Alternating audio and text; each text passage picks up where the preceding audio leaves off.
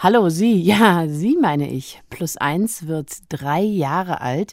Und da gönnen wir uns einen kleinen Blick in den Rückspiegel und wollen von Ihnen wissen, was gefällt Ihnen denn besonders gut? Wo hören Sie äh, Plus eins am liebsten? Also in der Badewanne, im Park oder, weiß ich nicht, unter der Bettdecke? Und natürlich, was für Themen würden Sie sich hier bei uns mal wünschen? Wenn Sie einen Vorschlag haben für ein schönes Thema für Plus eins, dann schicken Sie gerne eine Mail an an plus1.deutschlandradio.de. Deutschlandfunk Kultur Plus 1 mit Caro Corneli. Das bin ich. Herzlich willkommen. Ja, mein Gast heute ist Dr. Vlodarek. Sie ist 75 Jahre alt und von ganzem Herzen Psychologin. Unter anderem lange Zeit auch so von Angesicht zu Angesicht, wie man das kennt. Aber seit einigen Jahren ist Dr. Eva Vlodarek ins Internet gezogen, zu YouTube, um genau zu sein. Und dort erzählt sie, ja, im Grunde, wie es gelingen kann, das Leben. Ich begrüße Sie, Frau Dr. Blodarek. Schön, dass Sie da sind. Gerne, Frau Corneli. Ich will Sie jetzt auf gar keinen Fall so von oben herab abfeiern, dass Sie sich irgendwie YouTube zu eigen gemacht haben. Denn viele Leute aus Ihrem äh, Jahrgang gehen auch im Alltag damit um. Und es steht mir, glaube ich, auch nicht zu, weil ich mir sicher bin, dass Sie das besser können als ich. Aber ich möchte auf jeden Fall darauf hinweisen, dass Sie mit Ihrer YouTube-Karriere derartig erfolgreich sind, dass es von Ihnen schon ein 100k-Special gibt. Also 100, der 100.000. Abonnent wird da gefeiert. Mittlerweile sind es sogar 196.000 Leute, die Ihnen regelmäßig zuhören.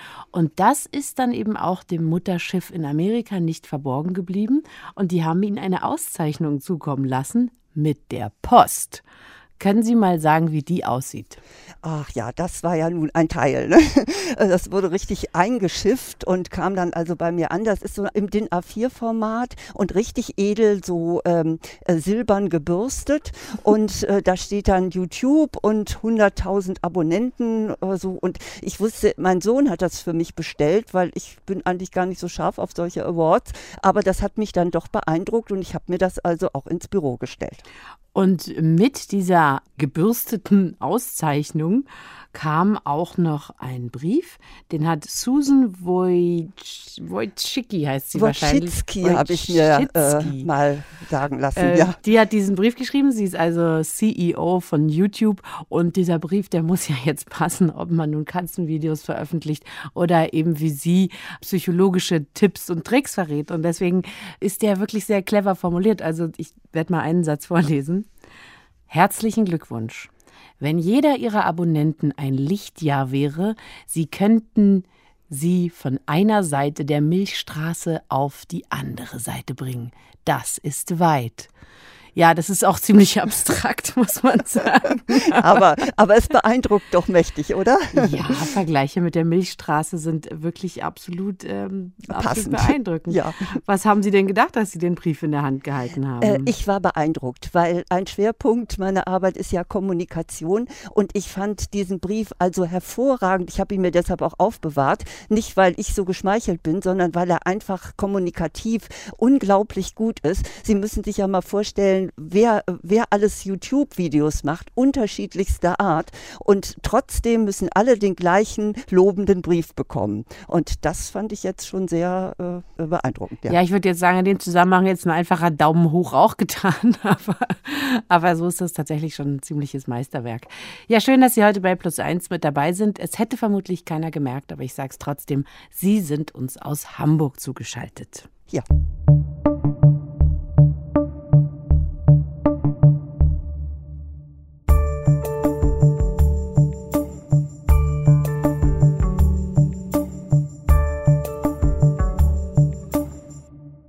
Herzlich willkommen, schön, dass Sie alle heute bei Plus 1 dabei sind. Stopp! Probleme im Leben? Kennen Sie das auch? Ich werde Ihnen in nur fünf Minuten erklären, dass Sie keine Probleme haben müssen, wenn Sie nur wollen. Sinngemäß auf diese Art und Weise wird man oft im Internet so ein bisschen dominant und ein bisschen dämlich von der Seite angequatscht. Und am Ende heißt es meistens, Sie können alles, was Sie wollen, ja, auch fliegen. Sie müssen es nur wollen. Ähm, meinen heutigen Gast, Frau Dr. Eva Vlodarek, möchte ich da gerne etwas abgrenzen von diesen Leuten, die so schlumpig in Anzügen vor Bücherregalen stehen und einen anblöken, weil Frau Dr. Vlodarek Sie also erstens mal eine richtige Psychologin sind und zweitens auch kein Bauernfänger. Nein, ich will ja nichts verkaufen, außer meinem Wissen, was ich nun wirklich in vielen Jahrzehnten zusammen gesammelt habe. Und das war auch mein Motiv, äh, ja. äh, diesen YouTube-Kanal aufzumachen. Dass ich nämlich, da möchte ich viele Menschen mit erreichen und eben nicht, nicht so billig, sondern wirklich fundiert. Ja. Ich war viele Jahre Psychotherapeutin, also ich weiß, wovon ich spreche und ich weiß auch, wie ich die Zuhörer schützen muss, dass ich sie nicht da in irgendwas reintreibe. Von daher. Äh, ja, ist das schon alles sehr überlegt. Ja, wie müssen Sie denn die Zuhörer schützen, dass sie sie nicht in irgendwas reintreiben? Das heißt, dass ich zum Beispiel auch darauf hinweise, bei welchen, ja, welchen psychischen Krankheiten es ganz wichtig ist, dass man eine Psychotherapie macht etwa oder äh, dass ich nicht so kategorisch irgendetwas erkläre, so wenn Sie in der Kindheit das und das erlebt haben, dann haben Sie leider gar keine Chance auf ein glückliches Leben. Also sowas habe ich nämlich schon gehört und das regt mich immer sehr, sehr auf, weil ich denke, niemand weiß, wer nun genau am anderen Ende der Leitung sitzt und sich das anhört und plötzlich äh, depressiv wird. Ja, also ich bin sehr vorsichtig, ja, das wollte ich sagen. Das ist es nämlich, also Sie tragen wirklich eine, eine große Verantwortung, wenn Sie den Leuten in wenigen Worten, also so ne, bis zu 20 Minuten sind ihre Videos oder vielleicht sogar länger, sagen, wie man sich zum Beispiel von Ungerechtigkeiten und Schicksalsschlägen löst. Diese Verantwortung, die Sie da tragen, ähm, wie gehen Sie damit um oder wie stellen Sie sicher, dass auf der anderen Seite das nicht irgendwie komisch ankommt? Also ich stelle mich nicht einfach hin und plapper los, sondern ich schreibe die Texte vorher für mich selber, sodass ich da auch eine Struktur drin habe. Und dann kann ich auch kontrollieren, wo könnte es jetzt gefährlich sein. Das ist das eine. Und das zweite ist, dass ich mir nur Themen aussuche, die dazu geeignet sind. Also die einzigen Themen, die nun wirklich ein bisschen heikel sein könnten, war über Depression mhm. und über toxische Familienmitglieder. Aber dann bin ich eigentlich auch nur auf der informativen Ebene und nicht, äh, nicht dass ich da irgendwie große Handlungsanweisungen gebe. Also ja, will alles gut überlegt sein.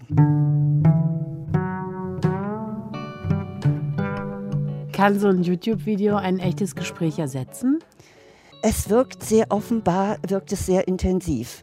Also ich kriege oft Rückmeldungen von, auch manchmal per Mail oder in den Kommentaren, dass jemand wirklich, äh, also ob sie es zum Glauben oder nicht, sein Leben verändert hat, aufgrund so einer Anregung. Manchmal braucht man ja nur einen Satz, der Klick macht und, und plötzlich fällt es einem wie Schuppen von den Augen. Also ich sage mal ein Beispiel, eine Frau hat sehr in ihrer Ehe gelitten unter einem wirklich ziemlich schlimmen Mann und sie hat dann eben die Kraft gefunden, sich davon zu lösen. Oder ein Student, der Prüfungsangst hatte, hat mir geschrieben, liebe Frau Vlodarek, ihretwegen habe ich es jetzt geschafft, ich habe es probiert und äh, ich bin durchgekommen. Also ehrlich, dann sitze ich da und habe schon fast Tränen in den Augen und denke, wow. Ah ja, dann, ich kann dem vielleicht etwas hinzufügen. Sie haben auch heute in, in meinem Leben schon was verändert. Und zwar habe ich heute Morgen auf dem Weg hierher das Video gesehen, erkennen sie ihre dunkle Seite. Wow. Und ich wusste wohl von sozusagen davon, dass es in jedem von uns eine dunkle Seite, einen sogenannten Schatten gibt. Das war mir bewusst, aber mir war nicht bewusst, wie ich den genau finden kann und wie ich den ausmachen kann. Und da haben Sie gesagt, stellen Sie sich mal vor, da gibt es ein riesengroßes City Light, also ein, ein übergroßes Plakat in Ihrer Heimatstadt. Und da steht dann so ungefähr drauf, Frau Corneli ist gierig oder Frau Corneli hat das und das gemacht. So ja. Dinge, für die man sich wahnsinnig schämt. Und wenn diese Scham eintritt, dann kann man eigentlich schon sicher sein, dass man hier so einen Teil des Schattens ausgemacht hat. Habe ich das jetzt ungefähr richtig Ja, ja, genau, genau so ist es. Und, und dann geht es eben darum, dass sie diesen Schatten auch integrieren, dass sie ihn annehmen und nicht so als ungeliebtes Kind in die Ecke stellen. Und dass man sich nicht schämt dafür. Nein, müssen Sie nicht. Wir haben alle unsere Schatten. Und ihn gegebenenfalls nach vorne stellt und sagt, ich weiß, ich bin manchmal ein wenig egoistisch. Wenn Ihnen das auffällt, dann weisen Sie mich bitte darauf hin, sowas in der Art vielleicht. Das wäre natürlich äh, schon sehr mutig, das zu machen. Aber erstmal ist es gut, das zu wissen, dass man das hat, äh, ja. dass es jeder hat und dass es keinen Grund äh, gibt, da äh, große Schuldgefühle zu haben. Und wenn man es erstmal weiß, dann ist der Schatten auch nicht mehr so bedrohlich. Mhm.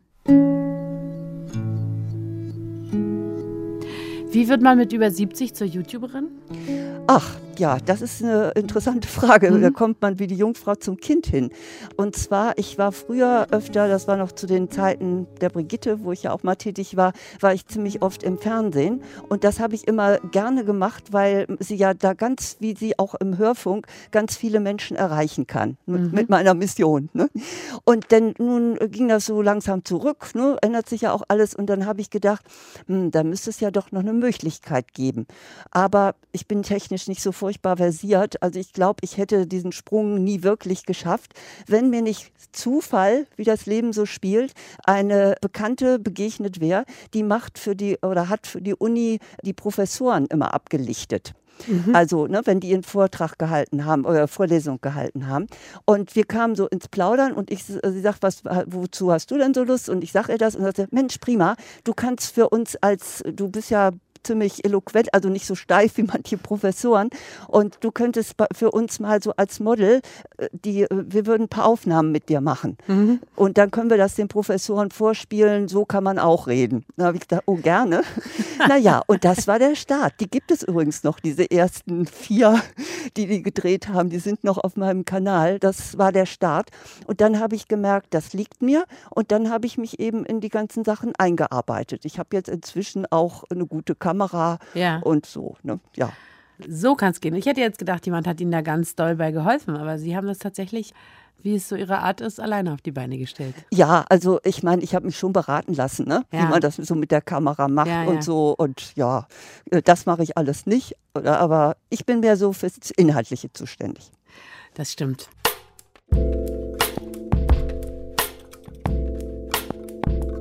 Ich bin auf sie gekommen durch eine Kollegin, die sie immer so, ich glaube, mehr oder weniger heimlich anguckt, oh. wenn sie mal eine Minute hat. Und die gesagt hat, ähm, das, was sie erzählen, das bringt sie weiter, das regt sie zum Nachdenken an. Und ja, das sind eben Dinge, die sie die sie auch gebrauchen kann in ihrem Leben. Jetzt hatte ich sie mal gebeten, dass sie mir vier ihrer, ihrer wichtigsten Erkenntnisse, die sie im Leben gemacht haben, aufschreiben und dass Sie mir dann sagen, wie Ihnen das weitergeholfen hat. Und da beginnen wir mit sei dankbar. Warum, erstmal, warum ist sei dankbar so eine wichtige Sache im Leben? Es ist unglaublich wichtig. Und zwar, es gibt einen wirklich einen Spruch, den ich sehr liebe. Der heißt, es sind nicht die Glücklichen, die dankbar sind, sondern es sind die Dankbaren, die glücklich sind. Und ich muss sagen, ich kenne inzwischen keinen besseren Weg mehr, glücklich zu sein als Dankbarkeit. Und es ist aber so, Dankbarkeit ist nicht in unserer DNA drin. Also wir sind von Natur aus eher auf das Negative gepolt. Und das geht mir oder ging mir auch genauso und geht mir auch immer zwischendurch mal wieder so. Aber in dem Moment, wo ich mich besinne, wofür ich dankbar sein kann in meinem Leben, da ändert sich sofort alles. Die Energie ändert sich, äh, ich kriege bessere Laune, ich komme sofort in einen positiven Zustand. Und das kann man auch noch kultivieren. Und zwar äh, führe ich auch ein Dankbarkeitstagebuch. Das kann ich nur empfehlen. Das ist so ein, man nimmt so ein, irgendwie einen kleinen Kalender und abends, so kurz vorm Schlafengehen, rekapituliert man nochmal, was war heute schön am Tag. Also mhm. kleine Dinge, nichts Weltbewegendes. Ne? Und das Erstaunliche ist, am Tag rauscht das so an einem vorbei, aber wenn ich mir da abends so Gedanken drüber mache, dann fällt mir ein, was, was eigentlich alles schön war. Mhm. Naja, und dann schlafe ich sozusagen mit einem Lächeln ein. Die, das nächste, was Sie ähm, uns ja, was Sie mir geschrieben haben, wichtige Erkenntnis, sei mutig. Ja, ja, ja. Also, hab, da habe ich auch einen Spruch, den ich mir selber dann auch immer sage, habe die Angst und tu es trotzdem. Mhm. Also dieses sei mutig, das beziehe ich jetzt gar nicht auf große, riesengroße Dinge, riesengroße Ich hatte Sprünge. mir das auch notiert und zwar habe ich mir aufgeschrieben, dass ich das auch wichtig finde, sei mutig und dahinter habe ich geschrieben, nicht so Siegfried-mäßig mutig, ein, ein moderater Mut reicht aus. Ja, also äh, ich meine auch so einen Alltags, Alltagsmut. Und es ist so, wir werden immer wieder vor Herausforderungen Herausforderungen gestellt. Und in manche werden wir reingeschubst, dann können wir nicht viel machen, aber bei manchen können wir uns aber auch entscheiden, ob wir es machen wollen. Und das ist das, wo ich mein sei mutig einsetze. Also es gibt, wir haben immer Angst, wenn wir äh, etwas Neues anfangen. Wir könnten uns ja blamieren, wir könnten scheitern, alles Mögliche. Und dann zu sagen, hm, ich spüre das, dass ich jetzt da Angst habe, aber ich tue es trotzdem. Wobei, das möchte ich unbedingt noch eingrenzen, ich meine jetzt keine panische Angst und ich meine auch nicht die Angst, die berechtigt ist. Ne? Wenn Sie jetzt im Dunkeln durch Berlin marschieren und, äh, und sagen, ja, ich habe die Angst, aber ich tue es trotzdem. Äh, das ist nicht gemeint. Dann verraten Sie mir mal, an, wo das nicht geklappt hat, wo Sie hätten mutig sein sollen im Leben und das einfach nicht waren da muss ich jetzt echt nachdenken, weil ich bin in dem Punkt bin ich mutig. Hm. Also ich bin völlig unmutig und total ähm, total feige bei allem, was meinen Körper betrifft. Also mein Mann hat mir mal einen Skikurs, einen Anfang Anfänger Skikurs geschenkt. Das war das Schlimmste in meinem Leben, weil ich panische Angst habe, ich breche mir die Beine. Hm. Also sowas werde ich nie machen. Ich werde auch nie Fallschirm springen und nicht Bungee springen und sowas. Also da da hört es bei mir auf. Da sage ich auch und ich habe die Angst und tue es trotzdem. Da sage ich, ich habe Angst und ich tue es nicht. Aber alles, was so meinen Bereich betrifft, sagen wir mal, Vorträge vor 2000 Leuten zu halten. Oder mhm. was ich auch mal gemacht habe, den großen Partnerschaftstest mit Jörg Pilawa im, im Fernsehen mit zu moderieren, ihn überhaupt erstmal zu entwickeln. Oh ich Gott. muss Ihnen sagen, das, das hätte ich mir nicht getraut, mit Jörg Pilawa einen Partnerschaftstest zu moderieren. Ich sag Ihnen, da habe ich auch, als ich dann merkte, was das für ein Aufwand ist, drei Tage und, und zigtausend, nein nicht tausend, aber hunderte von Leuten und was nicht alles und dann sechs Millionen Zuschauer, da habe ich doch ein bisschen weiche Knie gekriegt. Aber bei sowas äh, bin ich mutig, mache ich. Mhm. Dann haben Sie mir auch noch aufgeschrieben, du bist einzigartig. Das ist auch eine Erkenntnis. Ähm, wollen Sie mal noch was dazu sagen, warum das eine wichtige Erkenntnis ist für Sie? Ja, gerne, weil das ist vielen gar nicht bewusst. Das ist kein Größenwahn, nicht? also so nach dem Motto, oh, ich bin einzigartig, sondern es ist, die, es ist eine Tatsache. Und es ist wichtig, ähm, dafür wichtig, dass wir uns nicht vergleichen. Also sich zu vergleichen, um um sich zu verbessern. Das ist okay. Man kann ja mal gucken, wie macht das jemand anders und kann ich davon was übernehmen. Mhm. Aber sich vergleichen im Sinne von, was hat die oder der, was ich nicht habe, oder äh, wieso hat die das, wo ich doch eigentlich viel besser bin, dann wird es schwierig. Und diese, wenn ich mir aber sage, ich bin einzigartig, das heißt, ich habe mein eigenes Leben, mein Weg ist mein Weg, meine Werte sind meine Werte und überhaupt habe ich ein ganz anderes Schicksal, mhm. dann komme ich aus dieser Vergleichsschiene raus und werde einmal glücklicher dadurch. Und schon tut es nicht mehr so weh. Ja, und, äh, und ich komme auch nicht in Konkurrenzgefühle.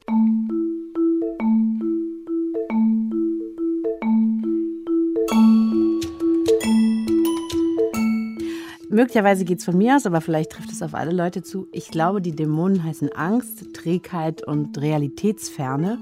Und ihre Gegenteile sind also Mut, dieser moderate Mut, über den wir schon gesprochen haben, Bock drauf und Augen auf.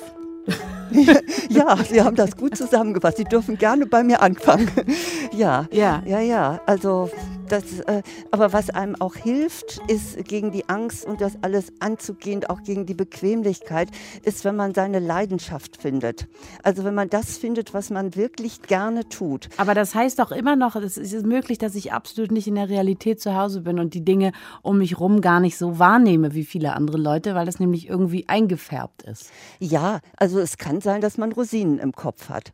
Ne? Also dann, äh, das lässt sich aber auch leicht überprüfen, wenn man da einigermaßen selbstkritisch ist, indem man nämlich einfach mal Fachleute fragt, die, die das schon immer machen, was man selber machen möchte.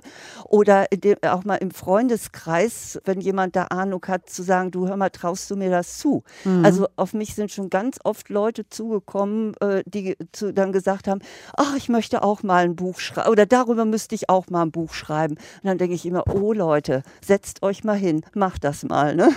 Und das ist gar nicht so einfach oder mein Leben ist ein Roman. Ne? Ja. ja, ja. aber das heißt schon, dass die dann auch schon mal Leuten gesagt haben, ihnen würde ich sagen, kein Buch schreiben.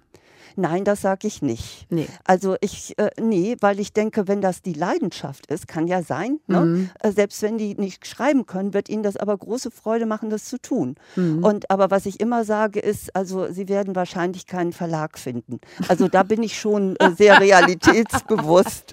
Also das fände ich ja schlimm. Du kannst also, alles schreiben, was du willst und wird dann kein Verlag kaufen, aber schreiben kannst du das erstmal. Ja, ja, ja. Ja, nein, es ist, äh, also ich ermutige immer sehr, den eigenen der eigenen Begeisterung zu folgen und auch beruflich. Also es ist eine Spezialität von mir, andere zu ermutigen, dass sie sich aus Zusammenhängen lösen, wo sie nur noch wegen Sicherheit sind oder Bequemlichkeit oder weil sie Angst haben, was Neues zu machen. Dann sind die aber bei mir sowas von richtig.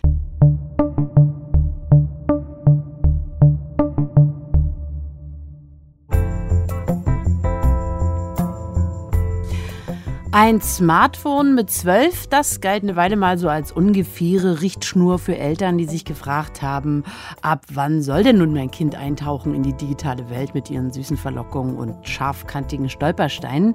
Jetzt aber sieht man äh, Siebenjährige in der zweiten Klasse mit Smartwatches rumlaufen. Da stellt sich ja ein bisschen die Frage, ist das Einstiegsalter verrutscht? Ist das auch wirklich gut für mein Kind? Und vielleicht auch äh, sollte man dem Nachwuchs an die andere Hand nicht auch noch was Schweres hängen, damit damit das Gleichgewicht wieder stimmt. Plus 1. Die Antwort. Solche Fragen stellen wir hier bei Plus 1 Markus Richter. Ich freue mich sehr, dass du da bist. Hallo. Also, Markus Richter, wenn ein siebenjähriges Kind mit einer Smartwatch in die Schule geht, was, wie, wie bewertest du das? naja, das ist dann halt so würde ich erst mal sagen. Also das ist ja, eine, wenn man, gerade wenn man auch dazu arbeitet und häufiger befragt wird, wie kann man das denn mit Kindern machen, ist ja auch ein Ratschlag, den ich selber mal wieder gebe, an den ich mich halten muss. Was anderer Eltern, Kinder machen, ist erstmal deren Ding. Mhm. Also das kann man natürlich jetzt auch interpretieren als, ich halte das erstmal nicht für einen großen Weltuntergang. Aber natürlich kann man sich näher mit dem Thema beschäftigen und sich dann ein paar Fragen stellen. Und eine ganz wichtige, finde ich, ist da immer, wie bewusst ist diese Entscheidung getroffen worden? Mhm. Also wenn jetzt das Kind sagt, äh, 25 Kinder aus meiner Klasse haben auch eine Smartwatch, darum möchte ich auch eine haben, ist das möglicherweise nicht so ein gutes Argument. Das ist ne, also aus Kinder, Kinderperspektive natürlich ja, okay. total. Das ist, ne? das ist ein also, Totschlagargument aus Kinderperspektive. naja, aber ja. das muss man auch ernst nehmen, ne? weil ausgeschlossen zu sein ist ein total unangenehmes Gefühl. Ja. Also da muss man dann auf jeden Fall auch mit umgehen. Aber aus Erwachsenenperspektive, was ich mich da immer frage, ist sozusagen, wie genau wurde drüber nachgedacht, welches Produkt da jetzt auch an dem Handge Handgelenk hängt, was das macht, was macht das mit dem Kind, was macht das Produkt selbst. Und ich finde, weil Erwachsene haben eine Tendenz, gerade bei komplexen Entscheidungen, die so im digitalen oder mit digitalen Geräten getroffen werden, immer zu sagen, ach, diese, diese, diese AGB und diese Nutzungsbedingungen, die lese ich mir nicht durch, da klicke ich einfach okay. Und das finde ich okay, wenn man das für sich selbst macht. Mhm. Aber wenn man das für sein Kind auch so macht, dann wird es natürlich schwierig. Und da, da habe ich manchmal den Verdacht, macht man sich vielleicht ein bisschen einfach. Worüber könnte man jetzt stolpern, wenn man seinem Siebenjährigen eine echte Smartwatch ans Handgelenk hängt?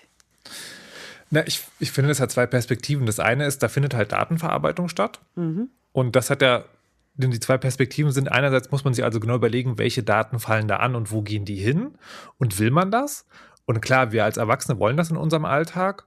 Und dann ist halt die Frage, will ich das für den jungen Menschen auch entscheiden, der mir anvertraut ist? Und die andere Sache ist ja tatsächlich so ein bisschen die Frage, wenn ich meinem Kind eine Smartwatch gebe, dann ist das ja tatsächlich ein, ein Anfang, eine Einführung ins digitale Leben, das, ich nutze jetzt mal ein beladenes Wort, Überwachung überwacht ist. Ja, ne? also, auch, auch ein Einstieg, der dann vielleicht auch gar nicht mehr aufzuhalten ist. Ne? Das kann man annehmen in der heutigen Zeit, weil das ja sozusagen wirklich sehr verbreitet wird ja. und, auch, und auch, auch, auch immer billiger ist. Aber bleib und mal bei der Überwachung, ich habe dich unterbrochen. Naja, die, die Überwachung sagen, also ich meine jetzt gar nicht im Sinne, in, in diesem bösen Sinn, ne, also irgendjemand spioniert uns aus, sondern äh, gerade wenn es ums Fitness-Tracking geht, was ja diese Uhren machen, was sozusagen eine Kernkompetenz von denen ist quasi, das ist ja, das hat, macht ja auch was mit Menschen. Ne? Also ich, etwas misst, wie sehr ich mich bewege. Und das kann natürlich total motivierend sein, manchmal. Und es kann aber auch sein, ich mache dann Dinge nur noch deswegen. Und dann sollte man, glaube ich, immer mit seinem Kind auch drüber sprechen. Ne? Was passiert da gerade? Was machst du jetzt warum? Lässt du dich davon treiben? Schreiben und diese, diese Gewöhnung an sozusagen, da ist was, das guckt auf mich, das kann zwei Seiten haben und auch hier ne, wieder muss man sich darüber bewusst sein, aber sollte man auf jeden Fall darüber sprechen, nicht einfach machen und dann damit alleine lassen. Hm. Also wenn ich mir das jetzt von dir so anhöre, möchte ich irgendwie gar keine digitalen Geräte mehr an Kinder verteilen. ähm, mein das nächstes nicht, Kind wäre dann wollte. bald soweit, ja, für den Einstieg. Ich weiß, du sagst immer, ähm, das ist, das muss gar nicht notwendigerweise etwas Böses sein, dieses, dieses Internet, dieses Digitale, aber wenn ich dir so hm. zuhöre, da wird mir wirklich Angst und Bange. Ja, aber, aber vielleicht nur, weil dahinter eben diese große Verantwortung der Eltern steckt, das Kind vorzubereiten. Und dazu muss es, muss man ja selber diese Sachen auch so ein bisschen verstehen und ein bisschen hintersteigen. Und das ist natürlich Arbeit. Jetzt wäre es ja alternativ denkbar, äh, ich hänge meinem Kind eine Smartwatch ans Handgelenk, das gar keine richtige ist, das nicht mit dem richtigen Internet verbunden ist, das nur ein paar Lieder vorspielen kann. Ähm, wie stehst du dazu? naja, das ist, das ist immer eine Notlösung. Ne? Also mein Lieblingsbeispiel ist, klingt erstmal nach, was, nach was sehr anderem, ist aber im Prinzip dasselbe. Es gibt von YouTube ja auch eine Kinderversion, ne? YouTube Kids. Mhm. Und das geht so lange gut, wie die Kinder nicht spitz kriegen, dass es auch eine Erwachsenenversion gibt. Und das ist sehr, sehr, sehr schnell. Und dann ist es natürlich sozusagen nur so ein, hey, das ist gar nicht das echte Ding. Das kriegen die natürlich sehr schnell mit. Und dann, also das ist sozusagen keine Lösung. Und das andere ist, es gibt ja wirklich mittlerweile Produkte, die sind, da könnte man fast sagen, fast noch gefährlicher als die echten, in Anführungszeichen, Smartwatches. Zum Beispiel gibt es so Kinderuhren, die haben eine Kamera drin. Das kenne ich von meiner Smartwatch zum Beispiel gar nicht. Mhm. Und das ist so, ne, so ein kleines Gerät, mit dem man verborgen Bilder aufnehmen kann. Das ist ja auch noch was ganz Besonderes. Also als Spielzeug kann man das bestimmt machen, aber sozusagen so als Verhinderung, ja, also mein Kind will unbedingt, jetzt gebe ich ihm sozusagen ein halbes Ding, halte ich das allerbestenfalls für eine halbgare Lösung. Sagt Markus Richter zu der Frage, ab wann darf ich eigentlich mal meinem Siebenjährigen in der zweiten Klasse eine Smartwatch ans Handgelenk machen. Herzlichen Dank. Sehr gerne. Was, Was ich, ich, ich, an meinen Eltern. An meinen Eltern. An meinen Eltern. An meinen Eltern bewundere. Bewundere. bewundere. Was ich an meinen Eltern bewundere. Ich habe Eltern, die ein bisschen älter sind. Meine Mutti war 39 schon und das hat also auch dann nachher mein Leben etwas geprägt, weil nämlich die Fürsorge besonders groß war. Bei älteren Eltern ist das meistens so. Ich habe ein sehr schönes Elternhaus gehabt. Meine Eltern haben mich geliebt. Ich wurde richtig gekuschelt und verwöhnt. Aber es war ja eine schlechte Zeit. Es hat sich bald geändert. Denn wenn der, als der Krieg anfing, hat auch mein Leben sich verändert. Mein Vati war im Krieg, meine Mutti war allein mit mir und ich musste als Berliner Kind wurde ich evakuiert. Das heißt, ich ging ganz alleine mit acht Jahren in einen Bauernhof. Dort war ich dann ein Kind und die Bauersfrau, die hat für mich eben sorgen müssen.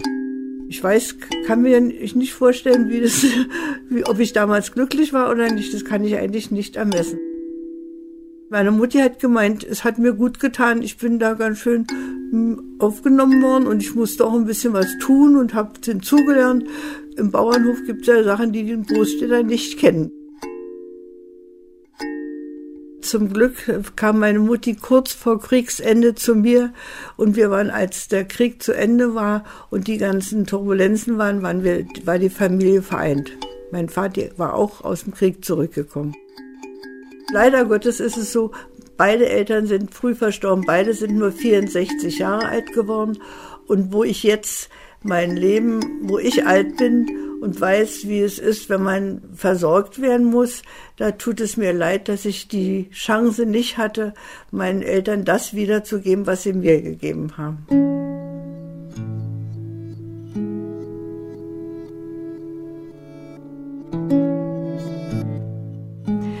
Heute bei Plus 1 zu Gast war Frau Dr. Eva Vlodarek. Und ich hätte jetzt äh, an Sie noch eine letzte Frage. Für mich ist ein Sommermoment, ähm, wenn ich auf meine eigenen Füße gucke. Meine eigenen Füße haben Flipflops an und sie flipfloppen ebenso über das sonnenbeschienene Pflaster. Ja, und die Wärme der Sonne kommt bei meinen halbnackten Füßen an. Das ist äh, tatsächlich für mich in jedem einzelnen Jahr immer wieder ein Sommermoment. Wollen Sie einen Sommermoment mit uns teilen? Frau Aber Dr. gerne. Und Sie, äh, Sie haben mich auch gerade inspiriert. das ist ein sehr romantischer Moment, den Sie beschrieben haben. Und da habe ich mich sofort an meine eigenen Füße erinnert.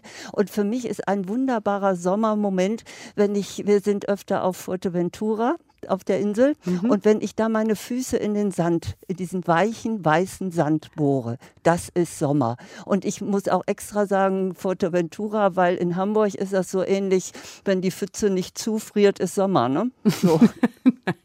Ich habe auch schon mal am Elbstrand meine Füße in den warmen Sand Aha, gegraben. ja, doch, ja. Aber das kommt natürlich nicht so oft vor.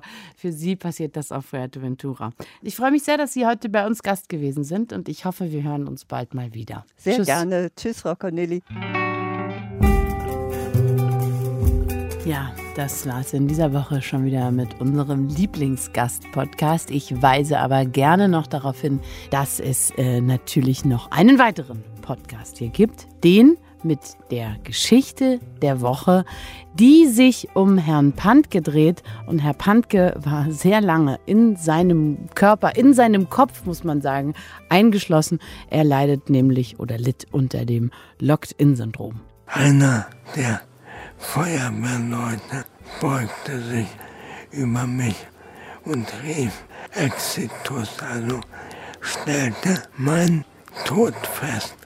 Es ist schon ein ziemlich unheimliches Gefühl, wenn man sowas bei vollem Bewusstsein erleben muss. Darum geht's in unserem zweiten Podcast von Plus Eins, die Geschichte der Woche über Karl-Heinz Pantke, der Mann, der in seinem Kopf eingeschlossen war. Machen Sie es gut, bis zum nächsten Mal. Danke fürs Zuhören. Tschüss.